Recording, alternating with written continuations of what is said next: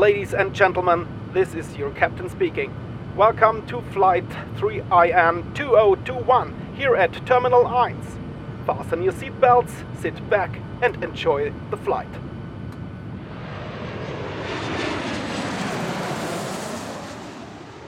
Hallo und herzlich willkommen zurück hier an Bord bei Terminal 1.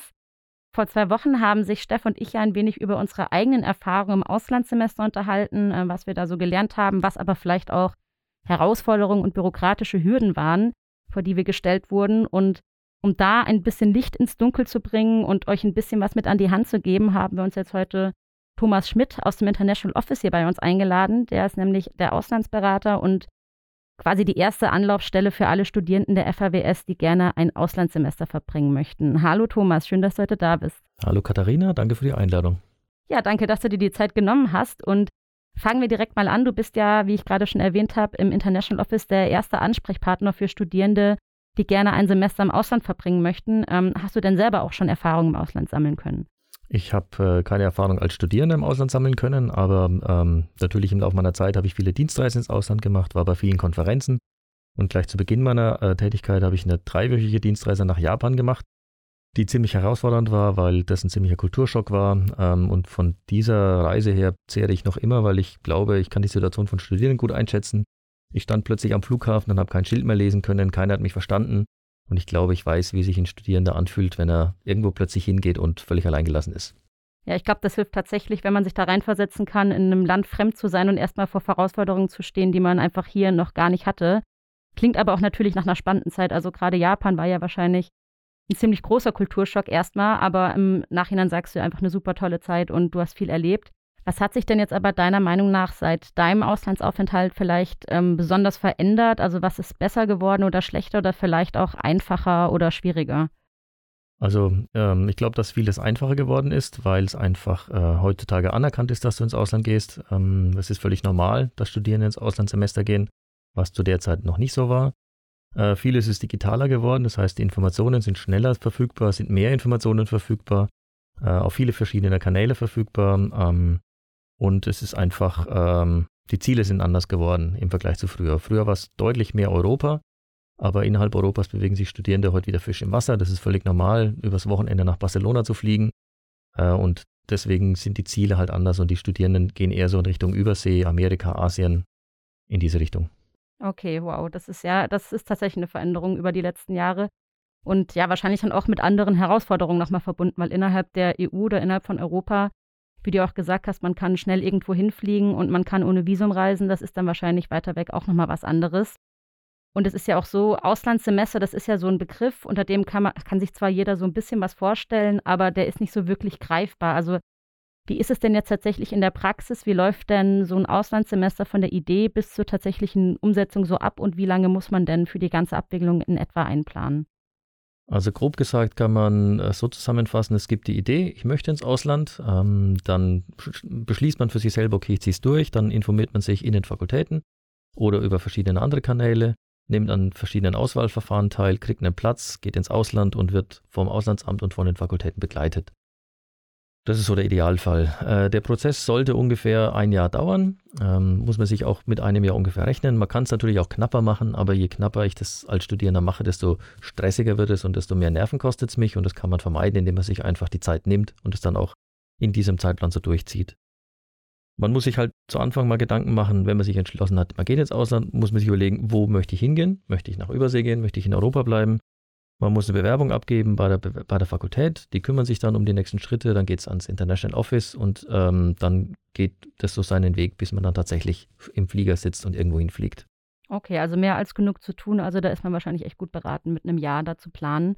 Und du hast jetzt ja gesagt, dass ganz am Anfang erstmal der, die Idee steht oder der Wille, ins Ausland zu gehen. Wie sieht es denn jetzt aus, wenn man als Student noch gar keine Idee hat, welches Land oder welche Hochschule ähm, zu einem passen könnte. Welche Möglichkeiten habe ich denn als Student bei euch, um mich zu informieren? Wir bieten viele verschiedene Möglichkeiten an. Zuerst natürlich die Homepage, da ist alles in kompakter Form aufbereitet, da steht alle Informationen zusammengefasst. Äh, Länderinformationen, unsere Partnerhochschulen kann man da finden. Wo sind wir denn überhaupt vertreten? Wo haben wir Partner? Es gibt Informationen über Finanzierung, übers Reisen, übers Wohnen vor Ort, äh, was man braucht an Impfungen, ähnliche solche Geschichten. Äh, dann gibt es den DAD als, als großen Mittelgeber und als Stipendiengeber, der auch viele Informationen bereitstellt und auch äh, ganz wichtig bei der Finanzierung eben helfen kann.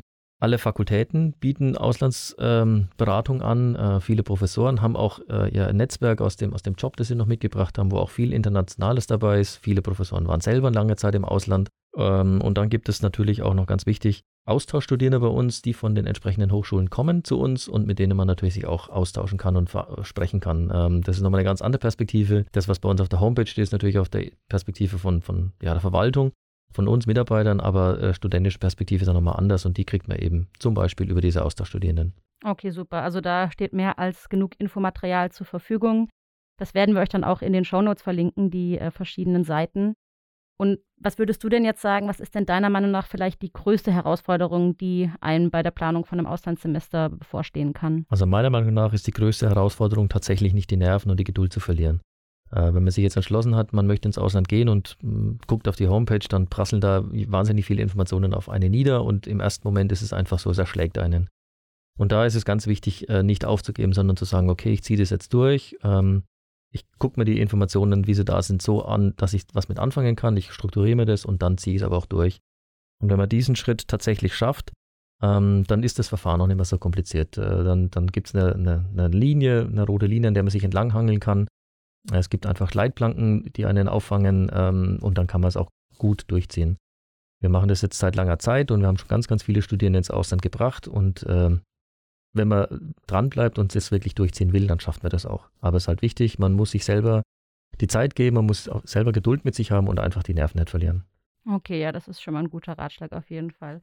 Aber denkst du, dass es jetzt neben diesem Geduldverlieren vielleicht auch noch einen, einen tatsächlichen Grund geben könnte, nicht ins Auslandssemester zu gehen? Also viele nennen dann ja eben auch finanzielle Probleme oder finanzielle Schwierigkeiten, sich das zu finanzieren.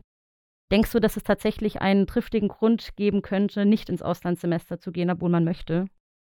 Also wenn du die Frage so formulierst, äh, nein, es gibt keinen triftigen Grund, nicht ins Ausland zu gehen, ganz im Gegenteil. Äh, wenn man ins Ausland gehen möchte, dann sollte man das jetzt während des Studiums machen. Äh, wenn man erstmal seine Wurzeln geschlagen hat, äh, was weiß ich, Familie gegründet, Job gefunden, ganz klassisch irgendwo äh, ein Haus, Wohnung, sonst was, dann geht man immer ins Ausland. Dann macht man immer diesen Schritt und geht sechs Monate irgendwo hin. Vor allem macht man es nicht mehr so einfach. Als Studierender äh, gibt es Vergünstigungen, es gibt günstigere Flüge, es gibt günstigere Tickets, ähm, die, das Wohnen ist günstiger und das ist einfach äh, ganz, ganz wichtig, das dann auch durchzuziehen. Klar, ich möchte nicht lügen, das kostet Geld, aber das ist ähm, eine Sache, die es wert ist und die man auf jeden Fall machen sollte. Ja, und es gibt ja auch ähm, bestimmt Fördermöglichkeiten von verschiedenen Organisationen, die verschiedene Stipendien vergeben oder eben Fördermittel, ähm, was verschiedene Länder betrifft, ob EU oder Non-EU. Und ja, ob sich das dann so aufwiegen lässt, auch die Erfahrung, die man sammelt, tatsächlich äh, monetär, ist dann noch eine andere Frage, weil das ist ja natürlich schwer in Zahlen zu fassen. Aber das sind ja auf jeden Fall schon mal gute Tipps, die du uns gegeben hast und Anregungen, um sich Ideen zu holen. Jetzt ähm, aber nochmal zu einem Thema, da kommen wir wohl leider nicht drum rum, weil das beschäftigt uns jetzt ja schon über ein Jahr, nämlich das Coronavirus. Und dadurch, dass sich ja eben auch Reisebeschränkungen verschärft haben, beziehungsweise das Reisen eigentlich kaum mehr möglich war im vergangenen Jahr, hat das mit Sicherheit ja auch Auswirkungen auf eure Arbeit gehabt? Und ähm, ja, was waren denn so die Veränderungen im Mobilitätsumfeld und wie seid ihr damit im International Office umgegangen? Ja, das war ein ziemlicher Einschnitt. Ähm, das hat uns ziemlich verändert und auch die Arbeit geprägt und verändert. Ähm, es kamen ganz neue Herausforderungen dazu, über die wir vorher noch nie mal nachgedacht hätten. Ganz konkret hat sich ausgewirkt, indem einfach keine Mobilität mehr stattgefunden haben. Weder kamen Studierende zu uns, noch haben wir welche ins Ausland geschickt. Unsere ganzen Auslandsreisen, die Konferenzen und so, das hat alles nicht mehr stattgefunden und der ganzen Kontakt halten, das findet jetzt alles nur noch digital statt. Und das ist auch gleichzeitig so die größte Entwicklung, die wir gemacht haben seit dieser Zeit. Ähm, wir haben jetzt ganz, ganz viele Meetings, die wir vorher so in der Form nicht hatten, äh, die finden jetzt halt alle digital statt, ähm, auch in, in, in, größerer Frequenz. Also wir treffen uns öfter, für einen kürzeren Zeitraum, aber dafür auch effektiver. Und ähm, ganz konkret haben wir reagiert ähm, durch einen Corona-Krisenstab, der einmal die Woche wirklich tagt äh, mit Mitarbeitern der Ausland, vom Auslandsamt, in dem sich eine Stunde, eineinhalb, je nachdem, wie lange es dauert, wie was an Themen anliegt, ganz konkret nur mit dem Thema Corona beschäftigt wird, wie sich es konkret auf die Studierenden auswirkt und das ist etwas, was ähm, schon ganz wichtig ist, weil wir da einfach ganz viele Informationen zusammentragen, auch von verschiedenen Quellen und uns dann auch gegenseitig austauschen. Ja, wie sich es auswirken wird. Ich denke, dass wir ähm, vieles davon beibehalten werden. Und wir spüren jetzt auch langsam, äh, trotz dieser ganzen Situation, dass das wieder langsam losgeht, dass wir Studenten wieder bewegen, dass äh, Studierende zu uns kommen wollen und dass wir auch wieder welche ins Ausland schicken können. Und da freuen wir uns drauf, wie das jetzt dann weitergeht. Puh, ja, das äh, klingt natürlich nach einem erheblichen Mehraufwand eben auch für euch. Aber ja, schön zu hören, dass ja dann trotzdem jetzt langsam das Interesse wieder steigt, beziehungsweise dass alles wieder anläuft, dass Studierende ins Ausland gehen wollen und eben auch Studierende zu uns nach Würzburg und Schweinfurt kommen und dass das Interesse nach wie vor besteht, ins Ausland zu gehen. Und ja, man soll ja immer ein bisschen versuchen, das Gute an der Situation zu sehen. Und du hast jetzt ja schon verschiedene Sachen genannt, die Corona mit sich gebracht hat. Ähm, da waren ja sicherlich auch einige positive Sachen dabei. Also ich habe jetzt auch schon gehört, es gab mehrere übergreifende Kurse von verschiedenen Hochschulen, die gemeinsame ähm, Vorlesungen angeboten haben, wo dann verschiedene Hochschulen sich daran beteiligt haben und Studierende teilnehmen konnten. Ähm, denkst du denn, es hat auch gute Möglichkeiten und positive Entwicklungen mit sich gebracht, jetzt äh, die Corona-Zeit in, Bezug auf die Hochschule oder eben auch auf die digitale Mobilität? Auf jeden Fall. Ähm, die, wir haben einfach festgestellt, dass vieles auch digital möglich ist, was vorher so nicht auf dem Schirm war. Ähm, wie du schon angesprochen hast, diese ganzen Treffen, die es jetzt gibt mit Schulungen und ähnlichem, da gab es halt früher eine Staff Week, da ist man irgendwo hingefahren mit riesigem Aufwand, hat sich für vier, fünf Tage getroffen und ist dann wieder auseinandergegangen. Und äh, diese Sachen sind jetzt einfacher geworden. Ähm, macht das jetzt für zwei Tage, jeder schaltet sich zu, wie er es kann von der Zeit her. Man spricht sehr intensiv, sehr kurz, aber knackig über diese Themen und ja, stellt einfach fest, dass viele die gleichen Probleme und Schwierigkeiten oder aber auch positiven Sachen haben. Insgesamt eine positive Auswirkung, denke ich, war die ganzen digitalen Tools, die wir jetzt kennengelernt haben. Ähm, auch sowas wie dieses hier, dieser Podcast, aber auch die ganzen Online-Besprechungen, die wir machen können.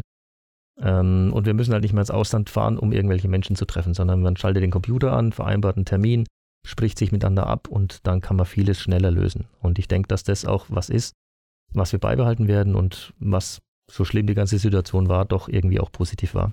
Absolut. Also da kann ich dir zustimmen. Ich meine, klar kann ein digitales Meeting jetzt nicht unbedingt das Zwischenmenschliche ersetzen, aber ich denke gerade vielleicht auch für Studierende, die aus verschiedenen Gründen die Mobilität nicht so einfach wahrnehmen können, kann man so eben auch versuchen, die Internationalität eben auch an die Hochschule zu holen und den Leuten so auch eine Möglichkeit zu geben, einfach mal fremde Kulturen digital kennenzulernen, wenn es nur über den Bildschirm ist.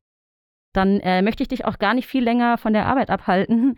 Ähm, aber vielen Dank auf jeden Fall, dass du uns schon mal ein bisschen erklärt hast, dass es ähm, bei euch im International Office nach wie vor immer noch genug zu tun gibt und Bevor ich dich jetzt wieder zurück ins Büro entlasse, noch eine allerletzte Frage. Was denkst du denn, welche konkreten Vorteile hat ein Auslandssemester deiner Meinung nach für unsere Studierenden oder generell für Studierende? Und was kannst du ihnen vielleicht noch als Ratschlag mit auf den Weg geben?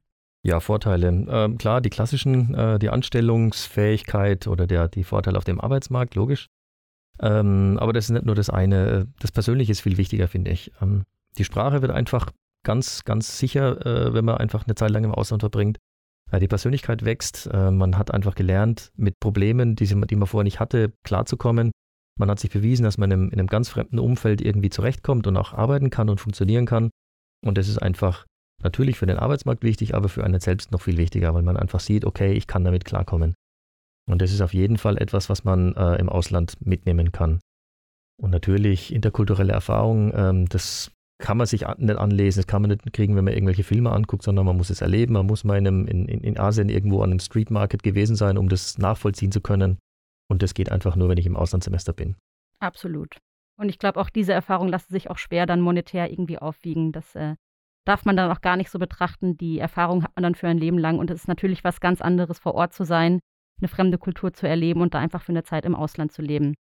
Also vielen lieben Dank, Thomas, für deine Zeit und äh, wir hoffen, dass auch weiterhin viele Studierende bei euch aufschlagen werden, um ihre eigenen Geschichten im Ausland zu schreiben. Gerne, freue mich drauf. Tschüss. So, das war es dann jetzt auch heute schon wieder mit unserer Folge zum Thema Auslandssemester und Bürokratie. Ich hoffe, ähm, ihr konntet ein bisschen mitnehmen und habt jetzt vielleicht ein bisschen klareres Bild, was denn so die Schritte sind, um ins Ausland zu gehen und wo ihr Ideen finden könnt, was ihr so machen könnt. Und wir werden euch jetzt auch alle wichtigen Links in die Shownotes packen. Also da werden wir euch die Seite vom International Office reinpacken mit den Informationen, die Europatagebücher, die ich kurz erwähnt habe, ähm, die Fördermöglichkeiten oder auch die Seite zu unserem ähm, Hochschulportal, wo ihr mal schauen könnt, welche Austauschmöglichkeiten gibt es denn eigentlich an der FHWS. Und wenn ihr noch Fragen habt, dann könnt ihr uns auch gerne schreiben und euch melden. Ansonsten einen schönen Tag euch noch und bleibt gesund. Tschüss. We are ready for landing. We hope you enjoyed the flight and see you again soon.